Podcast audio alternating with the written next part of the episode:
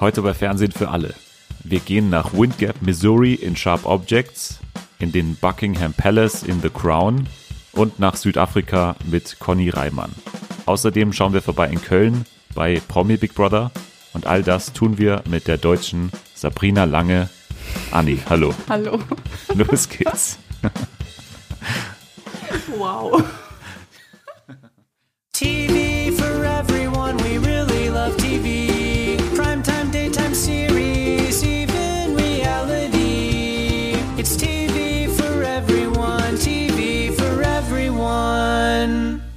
Ja, herzlich willkommen zurück bei Fernsehen für alle, Danke. Episode 6.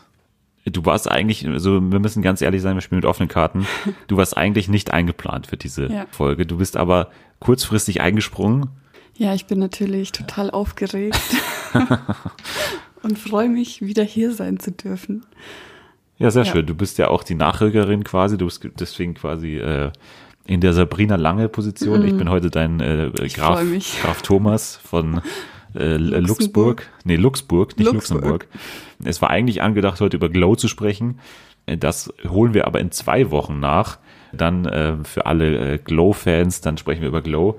Und für alle, die es noch nicht geschaut haben, bis dahin könnt ihr es nachholen. Wir haben aber trotzdem ganz tolle Themen heute. Zum Beispiel fangen wir mit einer Serie an und geben euch einen Tipp, die ich dir empfohlen habe Ja, und wo ich dich auch monatelang äh, erpresst habe, quasi eigentlich die zu schauen. Hat sich denn gelohnt im Endeffekt? Ja, auf jeden Fall. Es geht nämlich um Sharp Objects. Und das ist ja dann schon die zweite Serie, an der Jean-Marc Vallée äh, entscheidend beteiligt ist, über die wir sprechen, nach Big Little Lies, wo Mhm. wir schon vor drei Wochen drüber gesprochen haben. Das merkt man, oder? Dass es der gleiche äh, Ja. Regisseur ist. Ja. Ja. Ich finde man, es ist sogar noch krasser als bei Big Little Lies. Die Schnitte und ja. Ja, sehe ich ähnlich. Also wir haben wieder einen tollen Cast auf der einen Seite und auf der anderen Seite halt die, diese Bildsprache, die du ja schon angesprochen hast. Ja, wir wollen das heute nicht ganz so machen, dass wir quasi einen Spoiler-Teil machen oder dass wir so eine Art Review machen, sondern eher einen Tipp aussprechen, weil, äh, und das muss ich sagen, Sharp Objects ist bei mir danach sogar noch mehr gewachsen und noch mehr, noch besser geworden eigentlich. Das war schon auf meiner äh, besten Liste im letzten Jahr. Ich glaube auf Platz drei oder vier. Und ich muss sagen, von den Serien, die ich da drauf hatte, muss ich fast am meisten noch an Sharp Objects immer wieder denken. Und das hat mich auch dazu veranlasst, letztens einen äh, Rewatch zu machen, was bei mir sehr wenig vorkommt, dass ich nochmal Sachen nochmal anschaue, weil ich so wenig Zeit habe in dem Sinne, dass ich andere Sachen dafür schaue. Jetzt aber zu Sharp Objects. Worum geht's denn erstmal? Ist äh, eigentlich sehr einfach äh, zusammenzufassen, oder? Also es geht um ähm, Camille, die von ihrem, also sie ist Journalistin und wird von ihrem Chef in ihre alte Hometown geschickt, wo sie aufgewachsen ist. Windgap, Missouri. Genau. Und ähm, da sind zwei Mädchen innerhalb, oder eins ist schon tot aufgefunden worden und das andere ist noch vermisst. Und man will praktisch rausfinden, was damit passiert ist und sie soll eine Story darüber schreiben. Genau, also sie ist Journalistin, Reporterin und anscheinend an so Kriminalfällen interessiert oder zumindest ihr Chef ist daran interessiert, dass sie darüber berichtet. Und jetzt wird sie eben zurück in ihre Stadt, in ihre Kleinstadt geschickt, irgendwo äh, in, im, im Süden Amerikas, in Missouri eben, und soll darüber jetzt berichten. Und das ist halt nicht ganz einfach für sie, weil sie mit dieser Stadt viele Erinnerungen verknüpft, die nicht so ganz toll sind. Wir spoilern nicht zu viel, aber sie hatte eine schwierige Kindheit auf jeden Fall. Diese schwierige Kindheit ist schon mal eine Sache, die immer sehr gut aufgegriffen wird, eben auch von der Bildsprache eben. Wie machen die das denn? Also die machen das äh, ja, indem sie nicht klassisch Rückblenden machen, sondern alles so miteinander verstricken Vermischen, eigentlich. ja. So, wir haben aber nicht nur Camille eben, sondern welche anderen Figuren haben wir denn noch? Welche sind denn die wichtigsten, Ähm, ihre Mutter, Adora, die ja sehr im Vordergrund steht und kann ich das sagen, dass sie ein Problem mit ihr hat? Ja, es gibt ein, äh, es gibt viele Probleme zwischen allen Familienangehörigen eigentlich, Ja. also am meisten aber zwischen Ja, Adora die- und Camille. Genau. Und dann ist noch ihr Stiefvater da und ihre Halbschwester, so wie ich das verstanden habe, oder ihre Kleine, die Emma, die in dem Alter ist von den verschwundenen Mädchen. Genau. Äh, Das heißt, die sind so um die 15, 16 oder Ja. sowas. und äh, sind äh, dann auch unterwegs, also die Emma und ihre Freundinnen immer auf äh, Rollerskates unterwegs, immer durch die, diese Kleinstadt und äh, sind äh, stadtbekannt dafür, dass sie so ein bisschen ungezogen sind und immer äh, saufen und nachts noch irgendwie rumstreunern oder so. Und das ist dann schon mal eine Sache, die so ein bisschen äh, einem Spanisch vorkommt, dass äh, eben auf der einen Seite werden Mädchen getötet in dieser Stadt und auf der anderen Seite wollen die immer wieder raus und sind auch immer unterwegs und man hat dann äh, so ein bisschen Angst um die. Ja, aber das ist erstmal, das ist erstmal so die Rahmengeschichte. Das ist relativ äh, klassisch eigentlich, äh, es ist ein klassisches Murder-Mystery eigentlich, aber dann eben durch diesen Fokus auf das Innenleben von Camille, aber auch andere Sachen, zum Beispiel diese äh, Herangehensweise, dass ja Camille Journalistin ist, ist ja erstmal anders, weil normalerweise äh, erfährt man solche Geschichten ja aus der Sicht der Polizei. Und jetzt äh, verändert das ja auch gewisse Sachen, wenn man das aus der Sichtweise einer Journalistin mal erzählt bekommt. Also man erfährt ja gar nicht alle Fakten eigentlich. Man, wenn man sich Ja. mal recht überlegt, dann hat man relativ wenig, was man eigentlich zu dem Mordfall weiß. Man hat äh, gar nicht so das Wissen dazu, um selber sagen zu können, wer es eigentlich war jetzt. Und es geht auch nicht so sehr darum. Ja, war für dich das denn in, überhaupt interessant oder war für dich das Wichtigste herauszufinden, wer diesen Mord oder diese Morde begangen hat? Oder war es ein anderer Fokus bei dir oder eine andere Wichtigkeit? Also klar war das irgendwie wichtig und es hat einen ja auch interessiert, weil ja auch verschiedene Personen in Verdacht standen und man dann immer mitgeraten hat, waren sie es wirklich oder waren sie es nicht.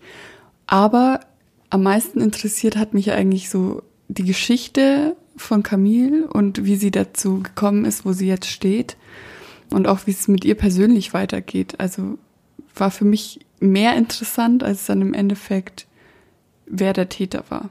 sehe ich auch so. Also die gesamte Familiengeschichte eigentlich dieser Familie Ja. Creeker oder ja, alles, was mit Camille zu tun hat, was mit ihrer Schwester zu tun hat oder und was mit ihrer Mutter zu tun hat. Also diese drei Frauenfiguren stehen so im Zentrum und das ist auch dann wieder ein Punkt, wo man wieder Jean-Marc Vallée ins Spiel bringen wird, der da schon so ähnlich bei Big Little Lies geschafft hat. Aber man muss auch sagen, dass das Buch ja von Gillian Flynn stammt. Das heißt, diejenige, die auch äh, Gone Girl zum Beispiel geschrieben hat, und die es ja immer so ein bisschen schafft, diese Frauenfiguren sehr interessant zu machen und sehr ins Zentrum zu stellen. Also Männerfiguren haben eigentlich gar nicht so wirklich einen Einfluss. Nee. Also es gibt äh, die zwei Polizisten, also das ist, einmal der äh, Vicary, das ist dieser Police Chief in Windgap, also der da normalerweise auch herkommt und dann äh, haben wir noch einen, der von außen herkommt Kansas City. von Kansas City, der überhaupt nicht mit dieser Stadt zurechtkommt. Also der, Ja.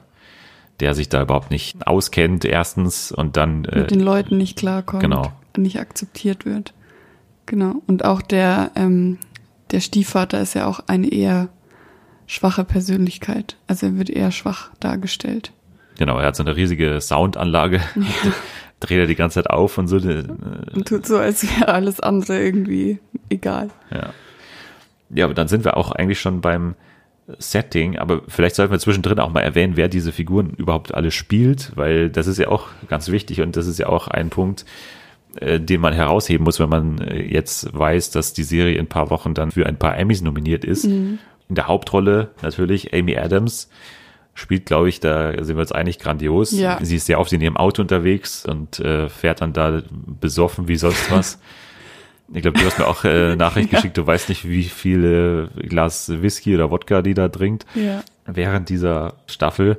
Also sie ist stark alkoholabhängig, glaube ich, kann man sagen. Ja, auf jeden Fall. Genau, aber dann aber äh, haben wir auch in den Nebenfiguren tolle Schauspielerinnen, zum Beispiel eben Patricia Clarkson, die die äh, Mutter spielt, Adora, die man wirklich hasst. Oder? Ja, man hasst sie. Aber ab Folge 1 an eigentlich. Weil sie die ganze Zeit was macht, also was, was ist so ihre, Also ihre Lebensphilosophie ist eigentlich, alles, was schief läuft in ihrem Leben, liegt an Camille. Die ist an allem schuld und nach diesem Motto lebt sie auch. genau, und ihre andere Schwester oder ihre andere Tochter, Eliza Scanlon spielt die, ist eben Emma und die spielt aber auch nicht weniger äh, toll. Das ist fast meine Lieblingsschauspielerin aus dem ganzen Cast, weil die fast, also die ist total äh, eine interessante Figur auf jeden Fall. Aber auch, sie ist ja so ein Doppelcharakter eigentlich. Sie hat immer so zwei Seiten. Auf der einen Seite ist sie immer sehr lieb zu ihrer Mutter. Sehr brav und gehorcht und ist noch so zwölf gefühlt. Genau, und hat so ein eigenes äh, Puppenhaus. Prinzessinnen-Puppenhaus auf jeden Fall. Und das passt auch nicht so wirklich rein. Man versteht gar nicht, warum äh, die auf der einen Seite sich irgendwie wegsäuft da immer und ähm, nachts dann noch unterwegs ist und auf der anderen Seite sie eben mit Puppen spielt und so. Und auf der anderen Seite dann eben, ja, Amy Adams, die äh, das schwarze Schaf der Familie ist. Aber auch äh, eben, man, man versteht eben nicht diesen Konflikt von Anfang an direkt, weil Camille jetzt erstmal aus dieser Stadt herausgeschafft hat. Also sie ist als Journalistin irgendwie aktiv. Wahrscheinlich nicht total erfolgreich, aber zumindest Ja. hat sie es rausgeschafft und, und kann in etwa davon leben. Aber wenn sie dann wieder zurück nach Windgap kommt und zurück zu ihrer Familie kommt, dann ist sie da eben so ein bisschen wieder das kleine Mädchen, das äh, alles falsch macht. Und äh, das sehen wir dann auch eben in diesen Rückblenden, die nicht wirklich Rückblenden sind, woher das kommt oder was es da für ein tiefer liegendes Problem gibt in der Familie. Aber nochmal zurück zum Setting, zu Windgap. Wie ist denn diese Stadt? Wie kommt denn die rüber? Was sehen wir von der Stadt? Wie ist die dargestellt? Es ist eine sehr kleine Stadt, ziemlich ländlich. Es gibt nicht viel. Ich glaube, das Größte, was es gibt, ist diese Schweinefarm. Ja, mein, jeder, jeder arbeitet Jeder auch arbeitet da. Ähm, ja, und das war's dann im Prinzip. Also so eine typische Kleinstadt, würde ich mal behaupten, ist es. Ja, es fällt, glaube ich, irgendwann mal der Satz, äh, nicht, nicht ganz wörtlich, aber irgendwie Windgap is either trash or old money. Ja, Und dann sagt er, which one are you? Und dann sagt Camille, uh, both trash and, and old money. Und das stimmt auch. Also diese Familie von Camille ist total reich, hat so ein riesiges Anwesen Ja. und hat dann auch, und der gehört ja auch die Schweinefarm. genau, sie haben auch ein, ein so ein schwarzes Dienstmädchen, was man auch, ja, was leider vielleicht typisch für diese Südstaaten irgendwie steht. Es gibt eine Folge, die sich fast ausschließlich um diesen Calhoun Day dreht, Ja. äh, was ja ein, äh, ich glaube, ein alter General war aus, äh, aus den Südstaaten, eben aus dem Bürgerkrieg, der da immer noch gefeiert wird, was ja tatsächlich ein, ein aktuelles Problem ist oder ein aktuelles Ding ist, dass äh, in den Südstaaten immer noch diese Statuen stehen von alten in Anführungsstrichen Kriegshelden aus dieser Zeit und aus dem Bürgerkrieg, die aber für die falsche Seite eigentlich gekämpft haben. Ja, und so ist es eben aufgebaut, diese Stadt, wo auch jeder übereinander lästert. Es Ja. gibt immer wieder diese Waschweiber da, die immer äh, jedes einzelne Gerücht streuen und man erfährt eigentlich mehr von den Gerüchten als wirklich von den Fakten äh, zu dem Fall. Das heißt, wenn ein Mann für uns irgendwie verdächtig erscheint, dann ist es meistens nicht aufgrund von irgendwelchen Beweisen, sondern weil es eben so ein bisschen das Chatter of the Ja. Town ist irgendwie. Genau. Und weil es nicht normal erscheint, wie man trauert zum Beispiel, dann muss es gleich der Täter sein, Genau. das nicht dem Ideal entspricht. was man dann noch zur Machart sagen kann, wie diese Stadt eben umgesetzt ist und was es für mich auch zu einer optimalen Sommerserie macht eigentlich, weil das hat mich auch bewegt, es nochmal äh, eben zu schauen, ist, dass es so wahnsinnig heiß ist überall. Ja, alle schwitzen immer mit den riesigen Schweißflecken durch die Ja. Gegend laufen. Und dann läuft immer irgendwo äh, ein Ventilator. Ja. Also Ventilatoren sind ganz Stimmt. stark Mhm. äh, ins Zentrum gerückt immer. Das erhöht natürlich immer auch den Druck auch. Also das ist erstens so wirklich, dass, dass der Luftdruck sehr hoch ist und dass irgendwie die Luftfeuchtigkeit so wirklich spürbar ist. Aber auf der anderen Seite erhöht es halt auch den Druck irgendwie so als Zuschauer bezüglich dieses Falles. Ja, diese ganze Aufmachung von der Stadt war auch anscheinend sehr teuer. Also Jean-Marc Vallée ist äh, auch dafür bekannt, dass er sehr viel Geld verschlingt immer. Also ich glaube, der hat in dieser Stadt äh, auch immer eigentlich den kompletten Stadtverkehr abgesperrt, also da Oh. alles abgesperrt. Es ist ja auch total verlassen alles. Ja. Also es fährt eigentlich kein, kaum einer rum. Außer eben Camille immer mit ihrem Auto, wo, glaube ich, einmal auch die Batterie leer geht, weil sie immer quasi Musik hört. Ja, Apropos Musik, man muss auch sagen, dass die Musikauswahl besonders gut ist, beziehungsweise es ist eigentlich einzigartig, wie diese Serie mit Musik umgeht, weil sie eigentlich nur Musik spielt, die auch die Charaktere in der, ja, genau, ja. in der Staffel auch hören, was ja auch besonders ist. Camille hört sehr viel Musik in ihrem Auto und das fühlt sich auch total echt an, weil sie immer ihr iPhone da immer so anschließt, ihr total kaputtes iPhone und dann immer das quasi so laufen lässt und dann teilweise auch einschläft währenddessen und dann wieder aufwacht und so. Und das ist schon ziemlich cool gelöst eigentlich. Also Anni, abschließend, warum sollten Menschen Sharp Objects schauen? Weil es total interessant ist, wie der Hintergrund von Camille ist. Also allein deswegen würde ich die Serie nochmal gucken, weil das ein Thema ist, was schon irgendwie dann zum Nachdenken auch anregt und auch irgendwie man extrem mitfiebert. Ja, und es macht einfach Lust, da mitzuraten und diese ganzen Familienverwirrungen und so. Das ist schon, da stehe ich drauf. Also für Fans von Big Little Lies auf jeden Ja. Fall was, aber auch für alle Fans von äh, klassischen Murder Mysteries. Wobei man eben sagen muss, dass es nicht so klassisch gelöst ist, was ich aber sehr gut finde. So viel, glaube ich, zu Sharp Objects. Wir werden, glaube ich, mitfiebern, wie die Serie abschneidet bei den Emmys in ein paar Wochen. Äh, Sie ist nominiert für die äh, beste Miniserie, weil es, da, das muss man vielleicht auch noch sagen, es geht danach nicht weiter, also Ja. es ist in sich abgeschlossen. Acht Folgen, a 50 Minuten oder, oder eine Stunde oder so. Und dann ist auch Ende. Ich hoffe, dass es keine zweite Staffel gibt. Äh, Du bist, hast ein bisschen andere Meinung. Ja, gut. Ich ka- kann mich mittlerweile damit schon abfinden. Du kannst, also du kannst dich mit der, Mit der ersten, also mit einer Ja. Staffel abfinden, ja. es hat auf jeden Fall ein sehr aussagekräftiges Ende, was wenig Antworten eigentlich offen lässt. Ein Tipp noch, wenn ihr jetzt sagt, ihr wollt die Serie unbedingt schauen, auf keinen Fall dazu googeln, irgendwelche Spoiler auf jeden Fall vermeiden, weil es eben ja um einen Mordfall geht und wenn man da natürlich den Täter weiß und das geht sehr schnell, weil es ja auch ein Buch dazu gibt. Das heißt, wenn ihr die Wikipedia-Seite vom Buch anschauen wollt, dann ist es auch nicht besonders hilfreich oder, oder erstrebenswert, weil da wird eben auch dann auf den Täter eingegangen und das solltet ihr vermeiden. Also, wenn ihr es schauen wollt, dann sofort losschauen und das Ganze gibt auf Sky Tickets, kann man auch noch dazu sagen. Ja. Bestimmt auch irgendwie per Amazon äh, kaufbar oder so. Schaut Sharp Objects, aber völlig ohne Hintergrundwissen. So habe ich es damals auch gemacht. Okay, dann kommen wir zu deinem Tipp, den du heute mitgebracht Yes. hast. Und da geht's wieder um eine starke Frauenfigur im Großen Ja. und Ganzen. Ich bringe als Tipp The Crown mit. Da wurde jetzt vor ein paar Tagen der erste kurze Trailer und das Datum, wann die dritte Staffel kommt, bekannt gegeben. Und zwar im November diesen Jahres. Mit Olivia Colman in der Genau. Hauptrolle. Genau. Und The Crown basiert ja auf dem Leben von Queen Elizabeth II. Im Prinzip kann man ja die Handlung von der Serie einfach googeln, indem man das Leben von der Queen googelt. Also es passiert nichts Überraschendes, aber es ist halt einfach cool, das irgendwie umgesetzt zu sehen, weil das ja auch, also es startet, glaube ich, 1947, also in der ersten Staffel, mit der Hochzeit von der Queen und ihrem Mann Philip. Prince Philip, oder Ja. was ist das? Ja. Nee, ich glaube. Ich habe keine Ja, Ahnung von diesen wurscht. Titeln. Prince of Wales, Und dann, keine Ahnung. das ist der, der Sohn. Ach so.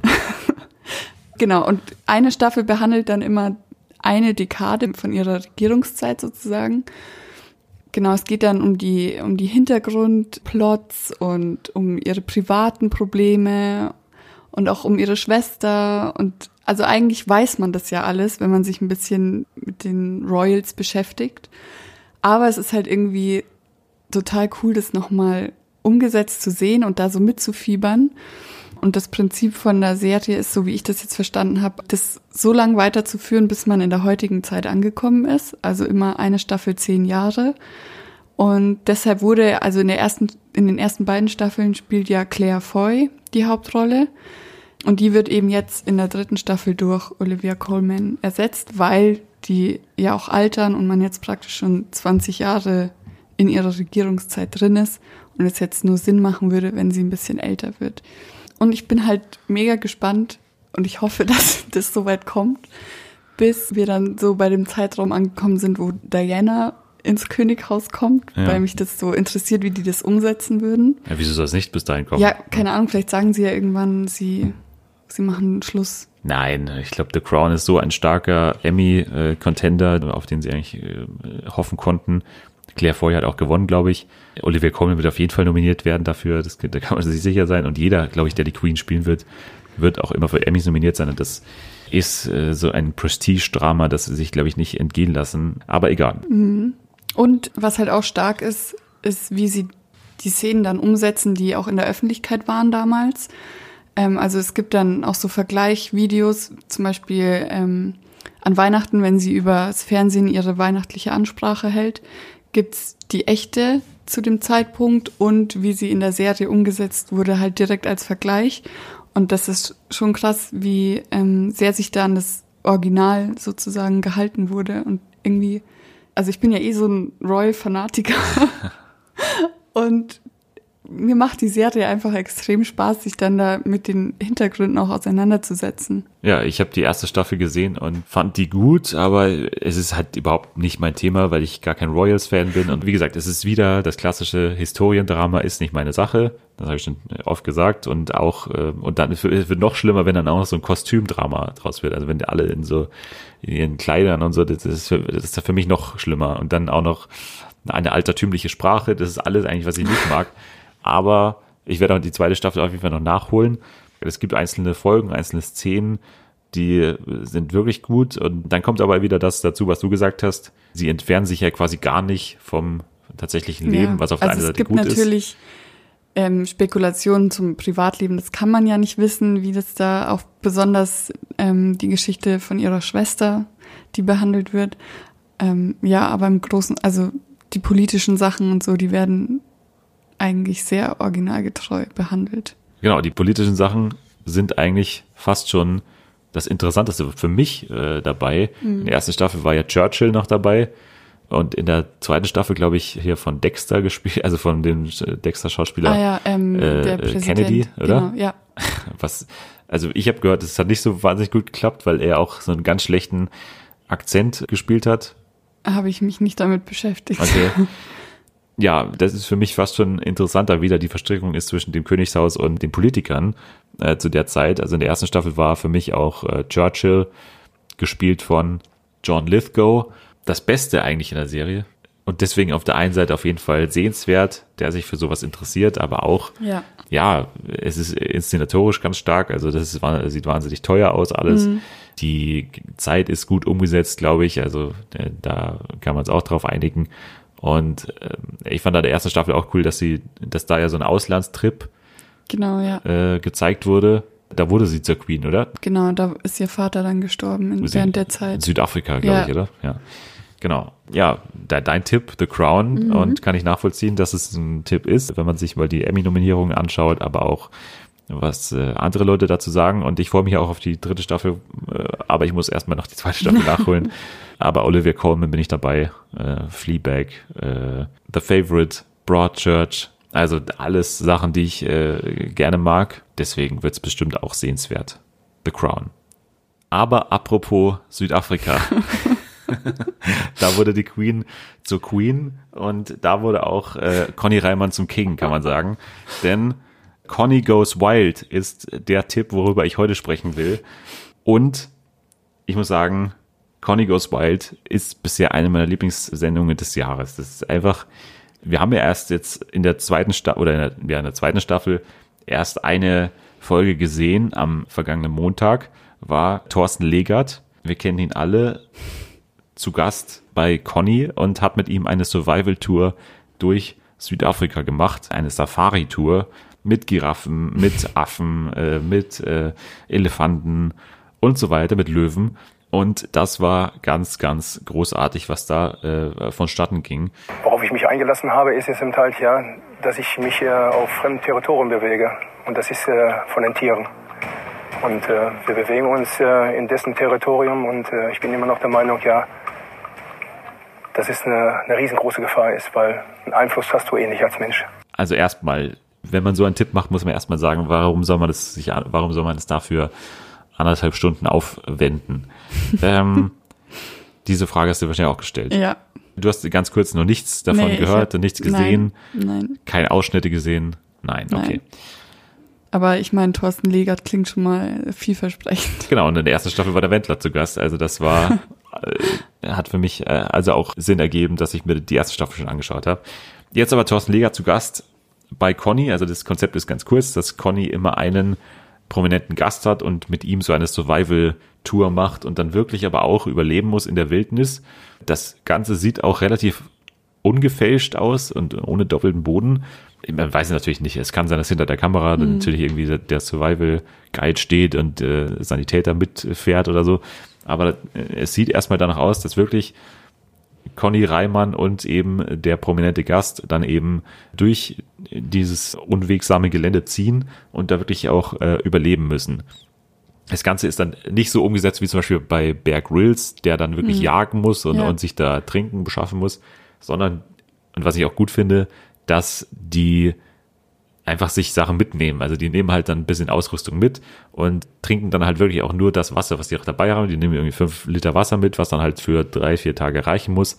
Und halt ein paar Müsli-Riegel und alles mögliche und essen dann halt mal einen Tag nichts. Das ist halt, der muss halt nicht so auf Teufel komm raus jetzt irgendwas jagen oder so. Sondern die äh, haben halt was dabei. Und das Ganze ist ein bisschen realistischer auch, äh, weil halt man, man weiß bei Bear Grylls, okay, der muss halt jetzt was jagen und dann, äh, weiß ich nicht, vielleicht setzt man dem halt dann irgendwann mal so ein Schwein da hin oder weiß ich nicht. Es, es kommt ein bisschen ehrlicher rüber, wenn die einfach sich Sachen mitnehmen. Und es kommt auch ehrlich gesagt mehr auf das Zusammenleben zwischen dem Prominenten und Conny Reimann an. Und das hat in der Folge besonders gut geklappt, weil die beiden sich eigentlich von Anfang an gleich sehr gut verstanden haben und Thorsten Legert war eigentlich relativ begeistert von Conny Reimann schon beim ersten Anblick. Du bist ein kompakter Typ, ey. Das heute du. Du bist total überzeugt von dir. ich war überrascht. Ich habe mir ihn ein bisschen größer vorgestellt. Er ist gut im Schuss. Mir gefällt dieser Mann. Ja, es, es ist ja eigentlich auch ein Pairing, sage ich mal, wo man sich eigentlich wundert, dass sich die beiden noch nie getroffen haben. Ja. Also wie kann das eigentlich sein, dass die beiden sich nicht kennen? Der eine so der typische, also eigentlich beide so typische Alpha-Männchen, die sich aber wirklich nicht kennen und dann zum ersten Mal aufeinandertreffen und wirklich begeistert sind voneinander. Der Conny, muss man sagen, der hat noch nie von ihm gehört, vom Thorsten Legert. Und der Thorsten Legert kennt ihn ähm, schon natürlich vom Fernsehen und so. Was ganz interessant ist, dass Thorsten Legert in der Folge eigentlich gar nicht so sehr diese Rolle spielt, die er immer spielt, so der, der Vorangänger oder so, sondern er ist halt auch eher derjenige, der Angst hat auch vor gewissen Sachen. Da gehen sie zum Beispiel, also erstmal, es gibt dann, also sie sind insgesamt fünf Tage da und drei Tage sind sie wirklich auf sich allein gestellt und zwei Tage bereiten sie sich darauf vor, auf diese Tour. Und dann gehen sie zum Beispiel zusammen Löwen füttern. Also die fahren dann mit so einem Okay. Survival-Guide raus auf so einem Jeep. Auch mit beiden Frauen übrigens. Also Alexandra äh, Legert und ähm, Manu, glaube ich, Reimann ähm, sind auch dabei. Aber Und warum? Ja, weil es hat eben mehr so Urlaubscharakter eigentlich. Deswegen ist es für mich so. auch äh, der Nachfolger, der inoffizielle Nachfolger von Detlef muss reisen für mich, was ich sehr gerne schaue.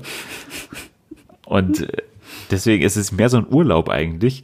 Thorsten Legert macht doch die ganze Zeit Fotos und so und filmt doch alles so, mit mit seinem Handy und so. Man hat das Gefühl, die machen einfach den Urlaub und dann ist wirklich einfach eine Kamera dabei. Und dann fahren die da eben raus mit dem Jeep und füttern die Löwen eben, haben hinten so eine halbe Gazelle drauf auf dem Jeep. Aber Thorsten hat so richtig, hat richtig Angst. äh, und das sagt er auch, er hat richtig Angst und das ist mal jetzt zum ersten Mal, wo man ihn so richtig sieht, wo er Angst hat. Und das ist also auch ein Reiz dabei, äh, wo man sagen kann, okay, das ist was Neues. Dann aber, wenn die auf sich allein gestellt sind, dann lernen die sich auch so ein bisschen besser kennen. Dann gibt's, äh, dann müssen die immer auch ähm, Nachtlager aufschlagen. Sie müssen so einen Punkt erreichen. Das ist erstmal das Ziel. Sie müssen da durch die, durch diese Steppe da laufen und müssen ein, ein Ziel erreichen.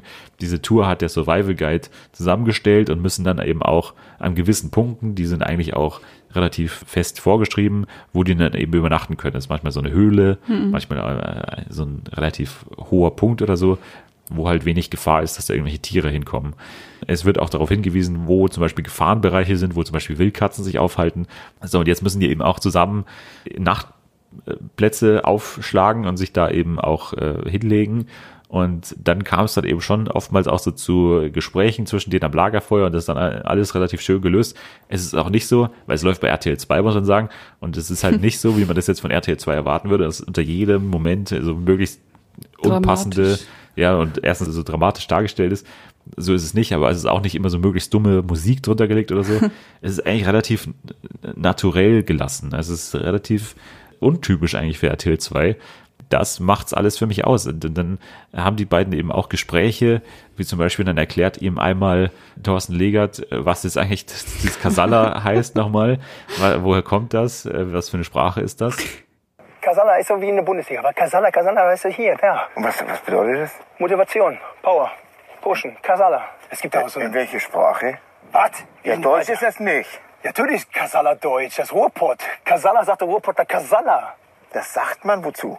Ja, weiß ich nicht so. Weißt du, hey, Kasala. Weißt du, so als wenn man du, irgendwas tut. Weißt du, man bereitet sich vor auf etwas. Das ist das. So motivationsmäßig. Das bin ich. Thorsten Legert Kasala. So heißt du so? Ah, Ich weiß nicht, so komm ich richtig gleich den Pimmel ab da. komm jetzt da. Digga, komm. Also erstens gibt es diese Gespräche, aber zweitens gibt es dann auch zum Beispiel Gespräche, das fand ich echt besonders toll, wo die beiden dann äh, zusammensaßen am Lagerfeuer und dann eben darüber gesprochen haben, warum die so hart geworden sind oder warum die jetzt äh, diese harte Schale so haben. Und dann hat, was wir von Thorsten ja, glaube ich, schon wussten, der hat zum Beispiel im im Dschungelcamp schon erzählt, dass er irgendwie einen so einen gewalttätigen Vater hatte, der irgendwie auch dauernd besoffen war und so und halt die Kinder äh, geschlagen hat. Und da hat Conny gesagt, ja, bei mir war es das Gleiche. So habe ich auch mir äh, diese ganzen Kampfkünste, der hat ja keine Karate und so. Und da hat man eben gemerkt, die sind da äh, auch ziemlich ähnlich. Ja, man ist dem so ein bisschen näher gekommen. Das habe ich eigentlich nicht so erwartet eigentlich. Und dann gibt's aber auch Szenen, wo die zum Beispiel, äh, weil der Thorsten will halt immer am Morgen immer Sport machen nochmal. Also die laufen den ganzen Tag durch die Wüste er will aber trotzdem noch Sport machen. Da macht er so ein paar Liegestütz äh, und dann, das, also das kann ich mir nicht anders vorstellen, dass diese Szene irgendwie gestellt war. Aber dann kommt halt äh, Conny hin und macht halt dasselbe. Bloß er macht halt, er macht halt auf einem, er macht halt die, die, die, die Hand zur Faust und macht halt auf einem Arm diese ganzen Liegestütze, also mega schnell. Gott. Und der hat ihn so richtig an die Wand, äh, an die Wand äh, trainiert, Geliegestützt. geliegestützt quasi. Eine göttliche Szene, wie die beiden da äh, Sport machen. Und der, der Thorsten hat auch die ganze Zeit so die Meinung, dass er so ein bisschen aufpassen muss auf ihn, weil er eben älter ist, er Anfang 60 oder so, der Conny Reimann, äh, was ja dann gar nicht stimmt. Also der, der Conny kann einfach viel mehr als er, er ist viel stärker, viel kräftiger. er muss immer quasi, wenn sie sich abseilen, irgendwo muss er immer vorangehen und sozusagen alles äh, testen für ihn. Wie gesagt, ich glaube, es ist relativ wenig gestellt, es hat ein schönes Ende am Ende der Folge. Ja, es ist einfach, einfach toll. Also ich kann es nur ans Herz legen, äh, da mal reinzuschauen, wer auf so Survival-Sachen steht. Aber hat schon mal ein Promi abgebrochen? Ich habe bisher nur die Folge mit Wendler gesehen so. bisher. Ich kann nicht, ich, ich weiß nicht, was. Ähm, Oder ist schon mal irgendwas Schlimmes passiert oder so? ich glaube nicht. Also beim Wendler war die Hauptproblematik, dass er die ganze Zeit, wie in der letzten Folge schon gesagt, dass er äh, die ganzen Wasservorräte dazu gebraucht hat, um sich selbst zu duschen immer so. Er hat sich selbst mit Wasser übergossen und hat sich so die Haare gemacht und hat auch jeden Tag so die Klamotten gewechselt. Er hat mehr so Klamotten dabei gehabt Oh als alles andere. Und das war halt bei Thorsten komplett anders. Der hatte halt nur das Nötigste dabei. Und das hat ihm dann auch gefallen. Also der Conny war dann äh, richtig begeistert. Im Gegensatz zu Wendler war er richtig begeistert äh, vom Thorsten am Ende. Ja, also schaut rein. In den nächsten zwei Wochen gibt's auch nochmal zwei Folgen. Erstens mit Joey Heindle durch das Yukon-Territorium in Kanada. Okay. Das wird auch interessant. Ja, ich bin ja kein Joey Heindle-Fan, aber ich werde trotzdem reinschauen. Wird bestimmt auch cool. Und äh, also ich habe letzte Woche schon gesagt, ich, ich kann mir nicht erklären, wie das zustande kam, weil, die, weil der auch nicht zu den anderen beiden Promis passt. Mike Süßer. Oh nein. Das ist ja für mich die optimale Sendung. Mike Süßer aus Mein Lokal, Dein Lokal macht mit bei Conny Goes Wild. Es ist für mich the best of both worlds. Es ist unglaublich, dass diese beiden Welten zusammentreffen. Ich werde auf jeden Fall live dazu twittern. Ich werde äh, vielleicht auch nochmal hier im Podcast, äh, vielleicht ein extra Podcast, Conny Ja. Goes Wild, der extra Podcast. es muss irgendwas passieren dazu. Mike Süßer, auch nochmal durch Südafrika mit Conny Reimann. Es wird perfekt. Ich kann es mir nicht anders vorstellen. Deswegen seid dabei und äh, überlebt in der Wildnis von Südafrika mit mir und mit Conny Reimann. Ich kann nicht im Sportstudio mit der Trainingshose hier spinnt. Bitte schön. Seid vernünftig, ja? Sonst kein Problem. Aber ich kann heute nicht. Heute geht's nicht. Okay. Hassan, bitte. Lass uns Vernünftig. mein- Ich brauche meine Hose. Ich brauche mein Trinken. Also dann geh. Ich muss hier sein. Also, gut. Aber dann seid vernünftig, ja? Ihr könnt das alles machen, aber bitte nicht mir über die Hose. Das schaut furchtbar aus, wenn ich im Sportstudio mit so einer scheiß Hose sitze. Das stinkt wieder, ja? Ja, aber Andi, ich würde sagen, äh, dadurch, dass wir heute eh so ein bisschen so eine entspannte, improvisierte Hangout-Show machen, Ja. machen wir jetzt auch noch ein bisschen das Trash-TV-Update der Woche. Was wollen wir zuerst machen? Sommerhaus oder zuerst Promi-BB? Sommerhaus. Sommerhaus zuerst, okay. Kann ich auch verstehen. Äh, Es ist, Es ist viel passiert. es ist auch dreimal so gut. ähm, ja, wir hatten, Menowin ist raus erstmal. Ja. Menowin ist raus. Freiwillig gegangen. Ja, und da ist erstmal die Frage, glauben wir das wirklich? Oder zumindest die Art und Weise, wie es passiert ist. Weil es ist für mich relativ unverständlich, wie er zuerst die Nominierung vonstatten gehen lässt und dann erst bekannt gibt, dass er nicht mehr bleibt und dann Ach erst sagt, er geht jetzt raus. Also für mich schreit es danach, dass RTL gesagt hat, okay, aber lass die erstmal sich gegenseitig nominieren, lass die erstmal sich gegenseitig aufbringen und dann sagt Bescheid, Ja. dass sie jetzt doch drin bleiben, dass jetzt doch Sabrina und hier äh, Graf Thomas äh, drin bleiben äh, und dass Menowin dafür auszieht. Äh, hat das für dich auch, macht das Sinn, meine Theorie? Ja, Ich, also kann ich mir gut vorstellen, dass RTL da dachte, wir brauchen noch ein bisschen Drama. Also, aber ich fand auch ähm, irgendwie so, wie Menowin dann seinen Auszug dargestellt hat, irgendwie komisch, weil es ja dann, er hat ja dann im Prinzip so, ja, meine Frau, die, also die Chennai, die möchte gehen Ja. und weil sie ihre Kinder vermisst, so, es, also ich mag ihn ja sowieso nicht. Ich finde überhaupt, wie er seine Frau behandelt, absolut scheiße und daneben. Kann auch nicht verstehen, wie die immer noch mit dem und ihn jetzt heiraten will. Ja. Also absolut unverständlich. Ähm, und fand das dann ein bisschen merkwürdig, wie er das dann so dargestellt hat. Ja, meine Frau will jetzt gehen, deshalb gehen wir jetzt so. Dieses Spiel hier drinnen, ne? Was da auf dem Spielfeld passiert, das kannst du nur als Paar gewinnen. Und meine Frau hat selber eingesehen, ich kann dieses Spiel hier nicht gewinnen, weil ich kann in den Extremsituationen diesen Kampfgeist nicht entwickeln. Ich habe hier drinnen so viel gewonnen. Menowin, aber ich will gehen. Ich will zu meine Kinder. Und deswegen werden wir das Haus verlassen. Ja, Ja. All- alles ein bisschen merkwürdig. Auch wie er den Antrag gemacht hat, brauchen wir gar nicht drüber reden, ist so einfach nur noch schlimm. Was gibt's Besseres, als dass Benjamin Boyce zu deinem, äh, zu deinem Heiratsantrag noch singt? Ja, und du, Schief wie eh und je. Kannst du dir du besser vorstellen. dich richtig eklig fühlst seit Wochen da in diesem Camp und irgendwie alles ätzend, aber Hauptsache. Und an deinem Auszug darfst du jetzt auch noch erfahren, dass du diesen Mann heiraten darfst. Ja, deswegen wollte ich dich heute fragen, ob du meine Frau werden willst.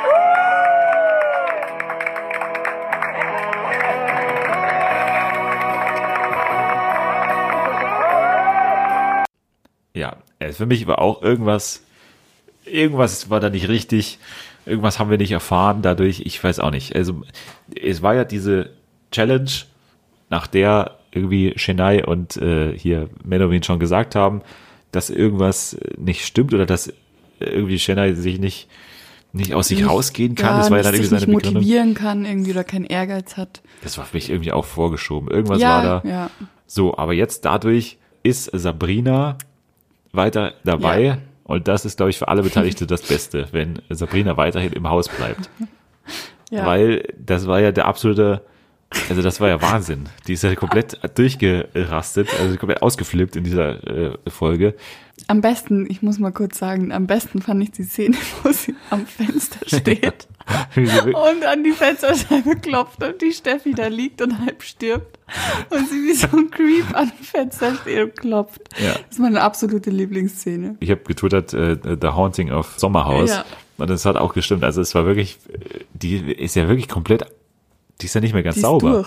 Die Die ist ja wirklich nicht mehr. Auch diese Szene, wie sie äh, da auf äh, Roland so los, oder nicht losgeht, aber wie sie ihn da so bedrängt und sagt, du bist Willi, du bist Willi, du bist Willi. Was ist denn los? Ich hab sich, Mit dem Einhorn Ja. in den Haaren. und dann auch, wie sie ernsthaft dann zu Steffi hingeht und ihr die ganze, also einen Vortrag hält, wie man sich Und kleidet. andere liegt Und da am Boden und äh, hat Ja. Fieber oder keine Ahnung. Was. Es war unreal. Es ist, was diese Frau abzieht, äh, wieso war die nicht von Anfang an dabei? Wieso Ja. war nicht hier Kardin, also hier Sarah, oder wie, nee, ich habe jetzt schon den Namen vergessen. Sandra Ja. Kardinal, nee, Quentin. Quentin und äh, Kardinal, äh, Jessica Kardinal. Wieso waren die dabei und wieso war nicht von Anfang an gleich hier Sabrina dabei? Das wäre ja noch mal geiler gewesen. Ja, also wie gesagt, Sabrina ist noch dabei und jetzt ist es ja eigentlich so, dass es relativ ausgeglichen ist wieder dadurch, dass Menowin und Shinna jetzt raus sind. Das heißt, ein Paar, das so im Team Willi war, ist jetzt raus. Das heißt, es könnte in Deshalb etwa war Willi auch so verzweifelt, dass Genau. Das glaube ich auch. Es war nicht so der Grund, dass, dass er so die Bezugsperson war. Das glaube ich auch Aber- nicht. Jetzt mal ganz kurz, sorry, aber wie die dann alle geheult haben, weil Menowin geht. Ich dachte, Ja. echt, also was ist da los? Was hat der, was hat Menowin ihnen angeboten, Ja. dass sie heulen? Wir sehen ja nicht alles. Das ist ja spätestens klar, seitdem Wendler und Laura gesagt haben, dass die größten Bezugspersonen für sie im Haus Benjamin und, äh, Und Kate. waren, Ja. was man überhaupt nicht gesehen hat. Man hat überhaupt nicht gesehen, dass die mal irgendwas miteinander gemacht Ja. haben. Ganz im Gegenteil, die waren ja in unterschiedlichen Teams eigentlich, dadurch, dass Benjamin immer so bei Willi auch dabei ist. Das habe ich nicht verstanden, aber Menowin anscheinend ist er sehr beliebt gewesen im Haus, bei mir nicht. Äh, Ich finde, er hat sich nicht gut verkauft da im Haus. Nee. Schönei fand ich ganz in Ordnung, aber er hat auch wenig gemacht. Die haben alles, alle äh, Challenges äh, weggeschmissen, Abgebrochen, ja. äh, haben äh, immer versagt bei allem eigentlich. Dann war er so mega aggressiv gegen Quentin, was auf der einen Seite natürlich irgendwie angebracht war, aber nicht ganz so heftig vielleicht, wie er es tatsächlich gemacht hat. Ja, äh, sind wir froh, dass Menowin raus ist, aber und äh, eben froh, dass äh, Sabrina noch dabei ist. Und jetzt kann es eben dazu kommen, wenn wir uns mal die Teams anschauen. Also auf der einen Seite natürlich Sabrina, der Graf, Thorsten, äh, nicht Thorsten, äh, Roland und Steffi, die auf jeden Fall zusammengehören. Und auf der anderen Seite Jo- Willi, Ja. wen hast du noch? Ich, Johannes und Jelis Genau, also Willi, Johannes, der eher, Johannes ist eher bei, bei Willi dabei. Willi. Und dann Äh, noch Elena und Mike, die sind, glaube ich, Die sind, glaube ich, so der Wackelkandidat im Moment. Klar, die sind schon weil eher die sich auch, ja, genau. Ich glaube, die können sich da überzeugen lassen. Bisher haben wir nämlich nicht so gesehen, dass Elena und Mike so wirklich gegen die anderen beiden Paare sind, also gegen Roland und Steffi. Mhm. Die halten sich eigentlich relativ gut raus aus dem Ganzen. Ja, zumindest was wir so sehen. Ja, ja. Also genau, wir haben jetzt nicht so viel Konflikte gesehen. Wir haben gleich am Anfang, im ersten Folge hatten wir diesen einen, wo Steffi gleich irgendwie sagt, wer will abspülen oder so. Dann hat sie Ja, stimmt. Dann gab es da so ein bisschen Stress, aber sonst hat man noch nicht gesehen, dass die so wirklich gegen die anderen sind eigentlich. Die waren gegen den Wendler, Ja, aber ansonsten. Ich kann mir immer noch vorstellen, dass eben Elena und Mike am Ende gewinnen. echt. Ja. Also ich glaube leider, dass es in der nächsten Folge dann eng wird für Roland und Steffi, weil ich glaube immer noch die Allianz eben zu groß ist gegen ihn. Und ich weiß nicht, ob sich Sabrina wirklich dazu durchringen kann, nochmal Willi zu nominieren. Sie hat ihn ja nominiert am, im Endeffekt. Was ich auch nicht ganz verstanden habe, weil sie hat ja eigentlich gesagt in der Nominierung, dass sie, Dass sie ihn den nicht, Mann ja, genau. ausgeredet hat, ja, ihn zu nominieren. Und dann hat sie ihn doch nominiert. Keine Ahnung, vielleicht hat sie sich umentschieden, weiß ich nicht. Ja, aber so viel dazu. Das Sommerhaus war wieder großartig in der Woche. Und wenn man im direkten Kontrast danach dann direkt weitergeschaut hat zu Pommel BB, dann war der Unterschied schon relativ deutlich, oder? ja. Also ich kann absolut nicht verstehen, wie Sat 1 nach wie vielen Staffeln, also wie viel St- sechste oder so, Irgendwie sowas, ja. nicht die Tipps der Zuschauer nimmt und diese scheiß Trennwand unten lässt oder einfach gleich einen Bereich macht. Das macht für mich absolut keinen Sinn. Es gab die Konfro zwischen Joey und ähm, Slatko, die ich übrigens und Ginger, die ich sehr unnötig fand, aber gut. Und hätte man die Trennwand unten gelassen, dann wäre das viel mehr eskaliert und es wäre viel witziger gewesen. Aber gut. Es ist ein Kampf gegen Windmühlen. Ich verstehe es auch nicht. Vor allem, wenn du, also wenn du zwei Bereiche machst, dann müssen die wirklich voneinander komplett abgekapselt Ja. sein, meiner Meinung nach. Es macht doch keinen Sinn, wenn du zwei Bereiche hast, aber die trotzdem noch sich nicht mal anstrengen müssen, miteinander zu Ja. kommunizieren. Die, die stehen halt einfach an der Wand und reden ganz normal, sehen sich halt nicht. Aber was ist denn da der, was ist da der, äh, was ist da der Sinn dahinter, wenn du diese Wand hast? Ich verstehe es nicht. ich ich werde nicht schlau daraus. Und ansonsten muss man auch sagen, es ist wieder das Gleiche. Wir haben dumme Spiele, die einfach nur lang sind, also viel zu lange und halt auch unspektakulär. Es ist einfach ein dummes Spiel, aber in sechs Meter Höhe. Das ist Ja. so, die, die, das ist, glaube ich, der einzige Gedanke, den die Redaktion hat bei diesen Spielen. Das mit dem Einparken war auch so richtig unnötig. So, komm, wir setzen, wir nehmen jetzt das Klischee, Frauen Ja. können nicht Auto fahren und machen das. Ich weiß auch nicht. Es ist, Promi BB hat so viel Potenzial eigentlich, weil es eigentlich von allen Reality-Formaten das ist, wo du am meisten ausprobieren kannst, am meisten machen kannst. Du kannst, es gibt ja auch so Sa- Sachen wie Geheimkandidaten oder irgendwie mit Kandidaten, die einen Geheimauftrag haben oder irgendwie sich untereinander Teams bilden müssen oder so. Du könntest alle in ein Haus stecken. Es kann trotzdem Teams geben. Das ist auch möglich. Du könntest so viel machen und im Endeffekt ist es seit Jahren dasselbe.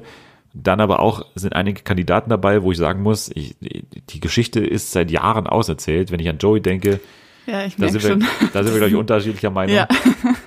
Du bist noch von Joey überzeugt. Du bist noch, ja, ich bin jetzt kein, kein Fan, aber ich glaube, er ist schon jetzt nicht so auf der Höhe und dass es schon seine Art ist, so zu sein und finde es dann auch, also eben diese Diskussion da mit Ginger und Slatko, von wegen, er sagt nicht Hallo und dass er, dass ihn das dann so trifft irgendwie, dass die so gegen ihn sind. Ich glaube, das nehme ich ihm sogar ab. Es nervt mich noch nicht, aber ich kann nachvollziehen, wenn man meint, dass er ein bisschen fake ist. ja, für mich ist es auch gar nicht so die Frage, ob es fake ist oder nicht. Für mich ist es einfach langweilig, weil es in dem Ja, Reality-Format dasselbe, dasselbe ja, ja. war. Er war im Dschungel natürlich, er war bei äh, DSDS, er war bei, hier bei ProSieben äh, Global Gladiators, war der auch dabei. Stimmt. es ist immer dasselbe, aber es ist ja immer noch anscheinend erfolgreich. Er wurde gleich am ersten Tag, glaube ich, dann rüber, rübergewählt, oder? Oder am zweiten Tag irgendwie wurde Ja, dann von den. Zuschauern rübergewählt. Ja, also auf der einen Seite hat man für mich einen komplett auserzählten Kandidaten, um den sich aber 90 Prozent der Sendung irgendwie dreht. Also Joey hat am meisten zu tun. Dann habe hab ich auch ein Problem mit Slatko, ganz ehrlich, weil, Ja, ich auch, mittlerweile schon. was heißt mittlerweile? Also ich fand ich am Anfang ganz cool, dass er da so reingeht und so tut, als würde es ihn nicht jucken, irgendwie da zu sein und er das so ein bisschen cool nimmt. Aber ähm, jetzt, er hat ja dann immer so, so getan, so von wegen, er beschützt den Joey, er steht voll hinter ihm. Es war ja dann so eine Vater-Sohn-Beziehung schon fast. Er hat ihn ja so unterstützt und seine Rasiertipps da gegeben. Und dann geht er rüber und wird so total asozial irgendwie. Dieses, also wie kann man denn so drauf rumreiten, dass jemand in der Früh nicht Hallo sagt oder wie geht es dir denn, dass man das so hochstachelt irgendwie. Ich fand das so unnötig und das hat ihn so unsympathisch gemacht, meiner Meinung nach, dass er da so in den Rücken fällt irgendwie wegen so einer unnötigen Sache. Also für mich war das zum Teil auch von Ginger und Slatko ironisch gemeint. Ich glaube, Echt? das hat Sat 1 tatsächlich ein bisschen überhöht dargestellt. Und das ist ja auch in Ordnung. Aber ich glaube nicht, dass Ginger sowas wie Ironie versteht, ehrlich gesagt. Ich glaube, die, die nimmt es ernst.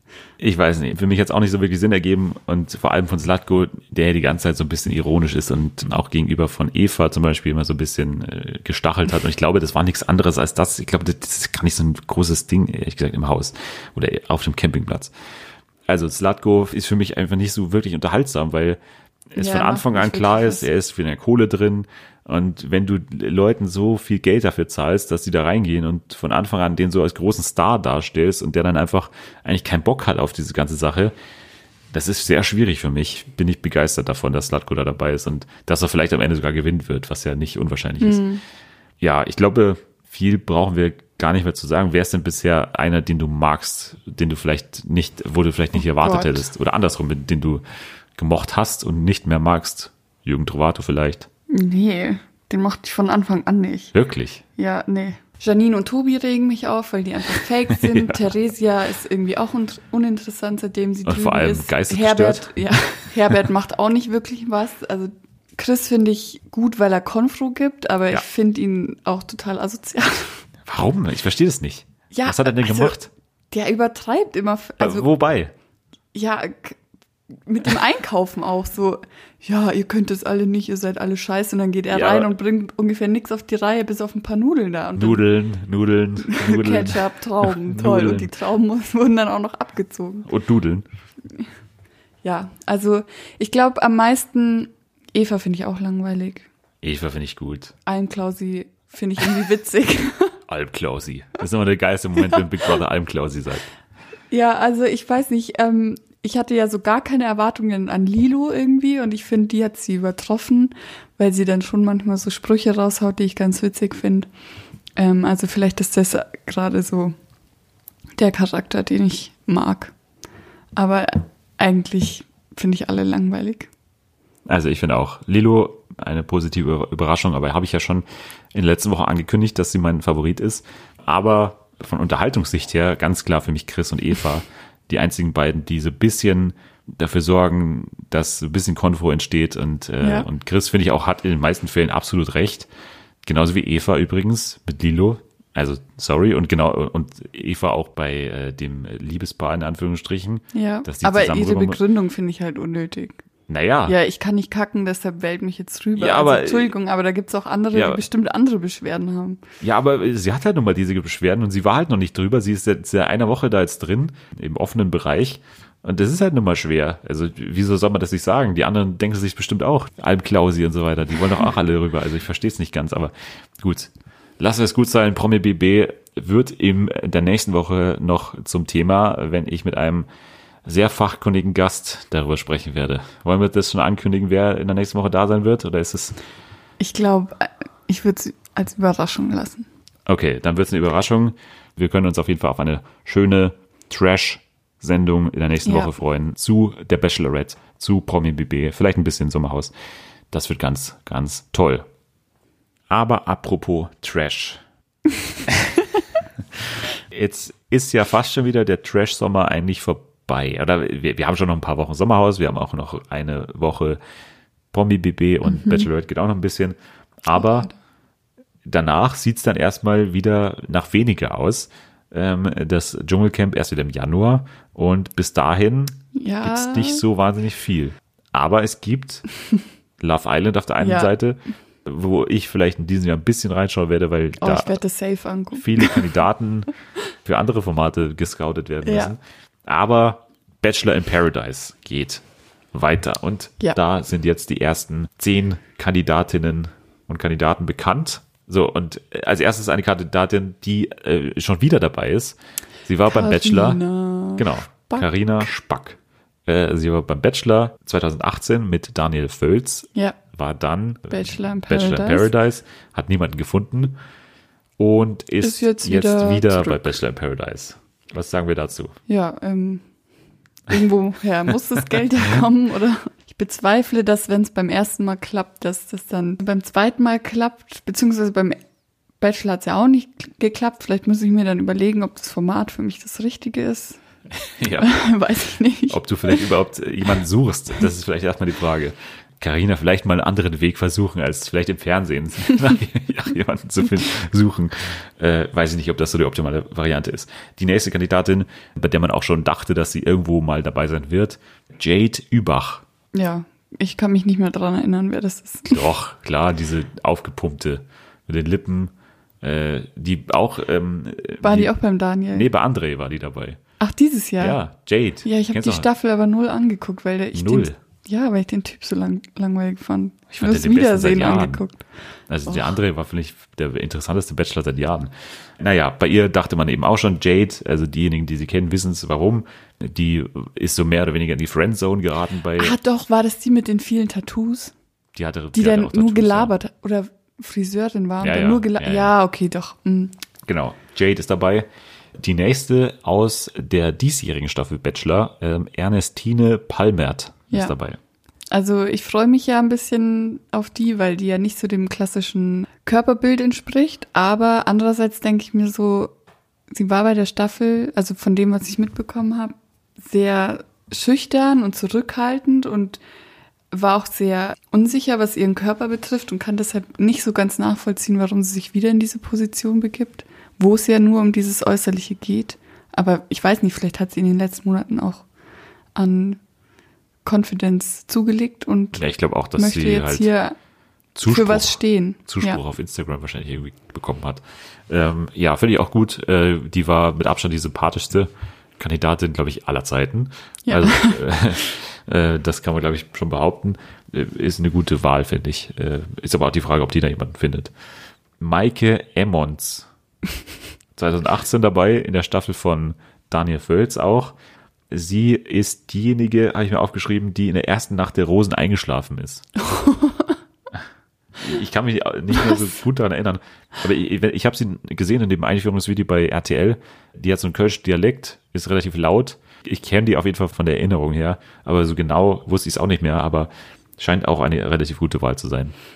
Die wohl unbekannteste ist, oder die bei mir überhaupt nicht mehr präsent war, Nathalie Strommel, die 2013 dabei war, vor sechs Jahren bei Jan Kralitschka, die auch da nur irgendwie zwei Folgen dabei war. Und das hat sie dann auch in dem Video bei äh, RTL.de gesagt, dass sie beim Schweizer Bachelor dabei war und da fast gewonnen hätte. Also Die, Bachelor erfahren. ja, genau. Ja. Die setzt auf das Format. So, dann kommen wir zu den bekannten Männern. Und da ist der erste, der bekannt ist, Philipp Pavlovic, der in der Staffel mit Nadine Klein Dritter wurde. Ja. An die kann ich mich auch noch erinnern. Also das Bild hat mir auf jeden Fall was gesagt, aber ich weiß jetzt nicht mehr, wie er, Hat so ein Bart, so wie kurze er Haare. tickt. So ein Ja. bisschen Lukas Podolski mäßig. So, und jetzt haben wir auch einen, einen, über den wir schon vor ein paar Wochen gesprochen hatten, als wir die Bachelorette, da warst du glaube ich auch dabei, wo wir die Bachelorette, eine Vorschau gemacht haben für die Bachelorette, ja. nämlich Sebastian Manzler. ist jetzt wieder der, der, Der- Influencer, Der was mit der Freundin hatte. genau, der den äh, die Gerda rausgeschmissen hat wegen einer Affäre mit der Freundin, mit der besten Freundin. Deswegen hat RTL gesagt, äh, den brauchen wir trotzdem und hat ihr sofort das nächste Format äh, geschifft. Sebastian Manzler ist jetzt dann dabei bei Bachelor in Paradise, obwohl er nur eine Folge Ja. bei der Bachelorette in diesem Jahr dabei war. Weiß ich nicht. Die haben wir, kennen wir ja noch gar nicht. Nee. Wir wissen ja nichts zu dem. Ja, mal schauen. Dann auch ein Kandidat, über den wir schon gesprochen hatten in dieser Staffel, aber im Bezug auf Promi BB, weil es hieß, dass Rafi Rachek zu Promi BB Mhm. zieht. Und jetzt ist er aber bei Bachelor in Paradise dabei. Ist auch okay. ich, also ich habe den nicht mehr so im Doch, das war doch der, der letzte Staffel war das. 2018. bei Genau, Nadine. der dann, ähm, der war doch immer so eifersüchtig und so, so besitzergreifend Ja. ihr gegenüber und hat dann auch bei der Wiedersehenssendung richtig Konfro gemacht. Also ich glaube, der, der hat schon Potenzial. Okay. Ja, schauen wir mal. Raffi Rachek. Auch Der hat auch 2018. so richtig gruselige Augen. Ja. Okay.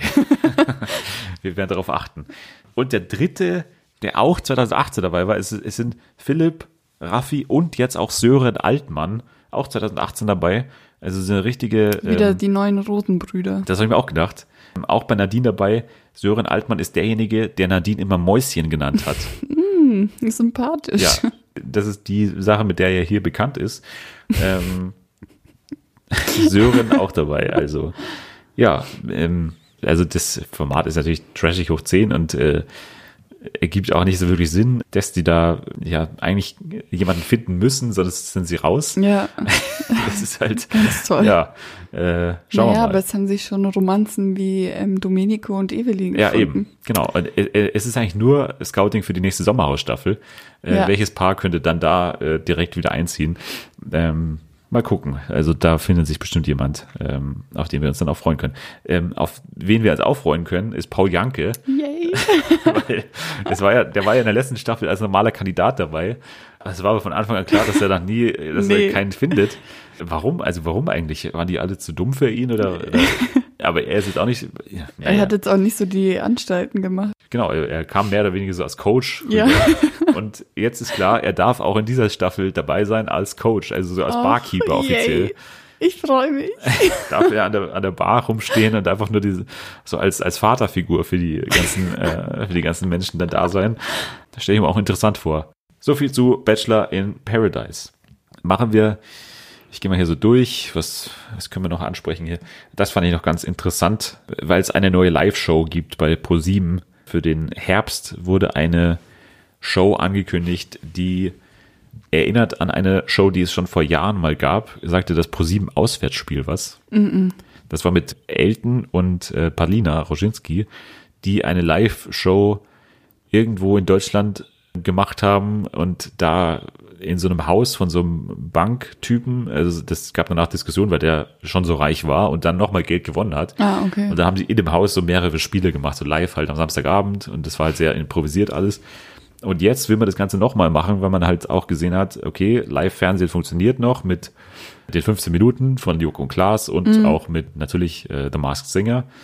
Und The Masked Singer ist ein gutes Stichwort, denn es ist klar, wer diese Show machen wird. Und zwar zum ersten Mal zusammen vor der Kamera Matthias Optenhöfel und Steven Gätjen. Oh Gott. Beide machen diese Show zusammen und sollen Spielführer sein und sollen in einem deutschen Wohnviertel sich aufhalten, wo dann zwei Familien Deutschen Wohnviertel. ja, ein deutscher Wohnviertel, so stand es in der Pressemitteilung, wo zwei Familien dann gegeneinander antreten, live.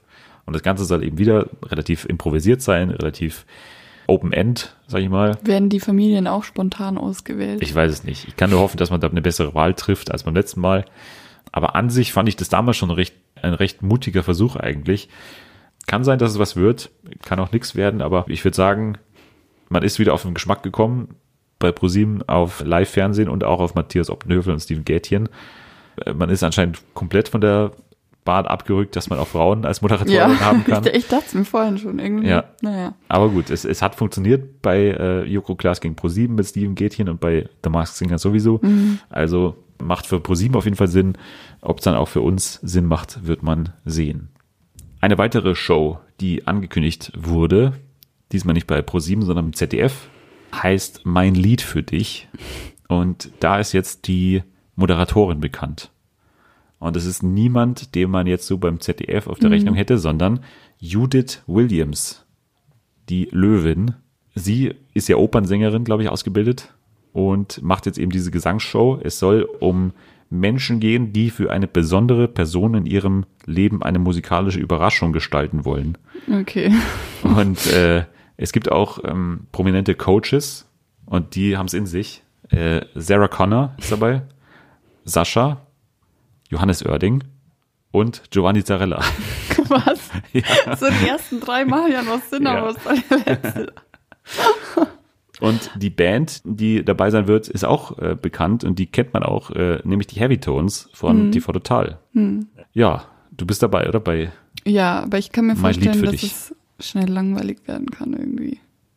kann ich mir Ich auch weiß vorstellen. nicht, irgendwie. Ja. Ich werde auf jeden Fall mal reingucken. Klingt eher wie eine Rubrik bei äh, Fernsehen für alle, äh, finde ich. Mein Lied für Ja. dich klingt eher so. wie so ein Spiel. Äh, mal gucken, ob wir da noch was draus machen. Und da will ich noch eine Sache sagen ähm, im Bereich der Serien, die ich schon in der letzten Woche eigentlich ansprechen wollte, aber dann haben wir auch keine Zeit mehr gehabt. Hast du mal American Crime Story gesehen? Die erste Staffel, da ging es ja um O.J. Simpson und in der zweiten Staffel um Gianni Versace. Hast du das mal gesehen? nee, aber ich hatte es letztens in meinen Empfehlungen drin. Also vielleicht schaue ich es mir jetzt mal an. Genau, es gibt's bei Netflix, auch produziert von äh, Ryan Murphy. Und jetzt ist klar, worum es in der dritten Staffel gehen wird. Nämlich, und die soll im, also erst im September 2020 kommen, aber es ist jetzt klar, worum es gehen wird. Äh, und zwar um Impeachment American Crime Story. Das heißt, nach äh, O.J. Simpson und Gianni Versace ist jetzt Bill Clinton und Monika Lewinsky. Darum ähm, wird es jetzt gehen. Was cool ist, ist, dass Monika Lewinsky auch als Produzentin dabei sein wird. Ryan Murphy hat gesagt, es kann nur so gemacht werden, wenn äh, diese Geschichte auch realistisch erzählt wird. Ja. Und dass Monika Lewinsky dabei ist, ist halt schon ein erster Schritt in diese Richtung. Und wie gesagt, im September 2020 soll es dann soweit sein, dass wir das auch dann sehen können. Wird bestimmt ganz sehenswert. Wird dann auch eben, was ich spannend finde, äh, so in, in etwa zur Wahl kommen. Also äh, Ah, ja. das heißt, Impeachment ist ja jetzt aktuell in der Diskussion, ob man das einleiten sollte. Wenn man dann wirklich sieht, okay, so geht's oder so ging's. Das hat ausgereicht, dass man damals für Bill Clinton das Impeachment eingeleitet hat. Dann kann man sich schon fragen, warum das nicht für den aktuellen Präsidenten so durchgeführt wurde wie damals. Das war also Impeachment. Und ich würde sagen, das war's auch schon wieder für diese Folge. Ich bedanke mich bei dir fürs Einspringen. Ja. Hat dir gefallen, Ja, hat hoffentlich. gefallen. Sehr gut. Und ihr könnt uns natürlich äh, auch schreiben. Das ist ja äh, sowieso klar. Unter dem Hashtag Fernsehen für alle. Aber auch sonstige Einsendungen nehmen wir gerne an. Ihr könntet mir doch mal einen Brief schreiben. Einfach an. Hashtag Fernsehen für alle. Das kommt an. Ja. Ihr könnt ja noch was dazu tun, ein Foto oder ihr malt was oder tut was Kleines mit rein, was selbst gebastelt ist. Ne? Und ich verspreche euch, ich lese ihn auch. Ja. Aber jetzt wird erstmal gefeiert. Und ihr könnt jetzt schon mal mhm, abschalten. Ganz genau. Und damit kommen wir zum Ende. Ich bedanke mich bei dir. Ja, danke, dass ich nochmal hier sein durfte. Ja, gerne. Ich habe im letzten Mal ja schon gesagt, äh, du äh, wirst jetzt in, auf absehbare Zeit nicht mehr da sein. Ja. Das werde ich diesmal nicht sagen, nicht, dass du nochmal einspringen musst irgendwann. Ja, man wird dich bestimmt irgendwann nochmal wieder hier hören. Wie gesagt, wir haben schon in der nächsten Woche, äh, zur nächsten Woche was gesagt. Da wird einiges passieren hier. Ein toller Gast ist da. Und das ist dann schon die vorletzte Folge der Staffel. Danach ist dann nur noch eine Folge, das Staffelfinale, und dann ist erstmal Ende. Und wenn euch diese Folge gefallen hat, dann lasst uns eine Rezension da bei Apple Podcasts und eine 5-Sterne-Bewertung. Das hilft uns am meisten. Wir sagen Tschüss. Du bist jetzt erstmal wieder in Wartestellung auf die Ja. nächste, auf den nächsten Anruf von mir.